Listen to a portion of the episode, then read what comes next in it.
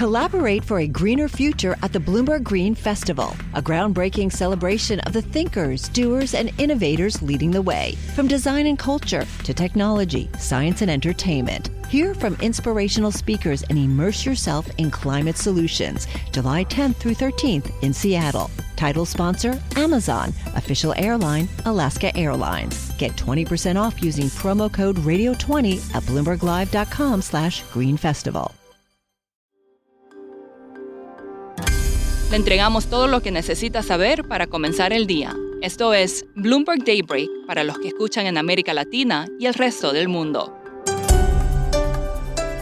Buenos días y bienvenido a Daybreak en español. Es 13 de enero de 2022, soy Eduardo Thompson y estas son las noticias principales.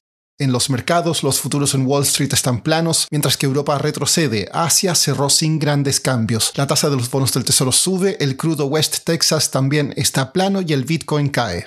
La Reserva Federal de Estados Unidos está cada vez más cómoda con la idea de subir la tasa cuatro veces este año, partiendo en marzo. El presidente de la Fed de Filadelfia, Patrick Harker, dijo a The Financial Times que apoya al menos tres y está muy abierto a empezar en marzo. La jefa de la Fed de San Francisco, Mary Daly, ve un aumento incluso ya en marzo, aunque no dijo cuántos más. James Bullard, de la Fed de San Luis, dijo a The Wall Street Journal que se prevén cuatro incrementos de 25 puntos básicos.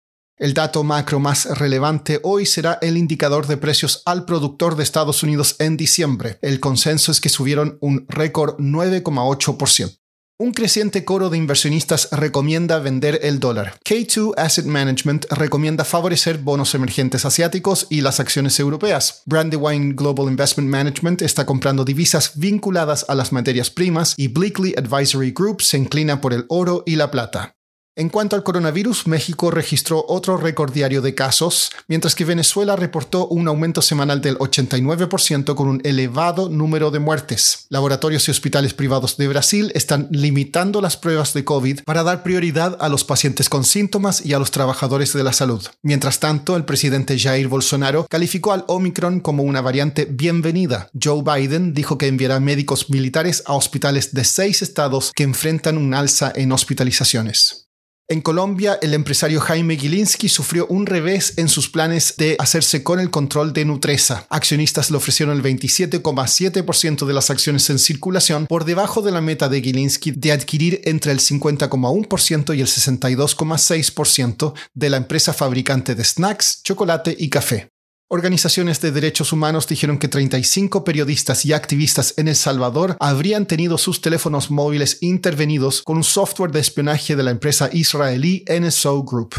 En Argentina, esta tarde se informará la inflación de diciembre. El consenso es de un aumento del 4,1% mes a mes y de un alza del 51,5% en 12 meses.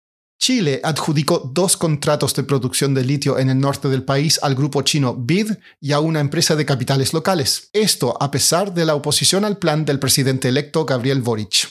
Siguen las repercusiones en México tras el anuncio de Citigroup de que venderá su filial Citibanamex. Michael O'Boyle, periodista de Bloomberg News en ese país, nos cuenta cómo se ha tomado esta noticia.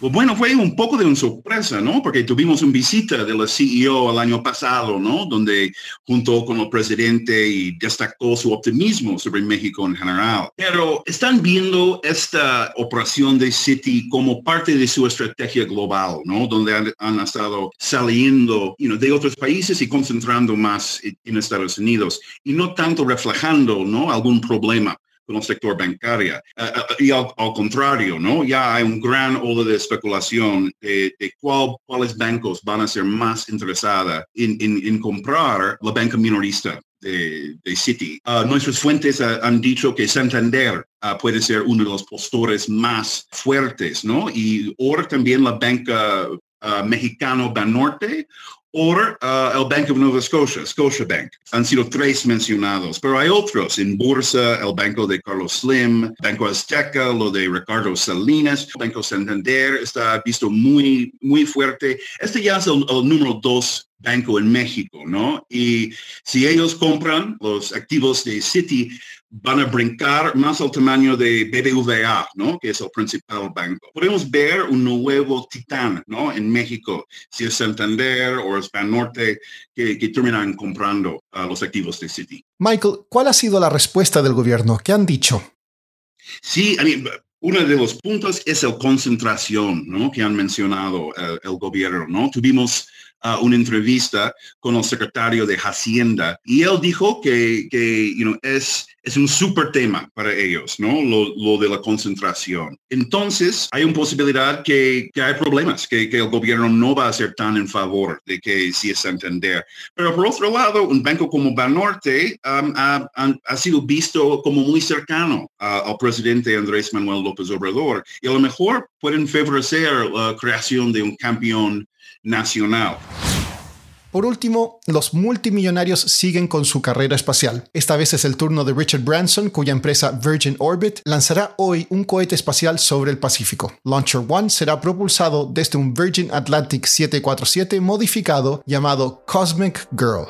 Eso es todo por hoy. Soy Eduardo Thompson. Gracias por escucharnos.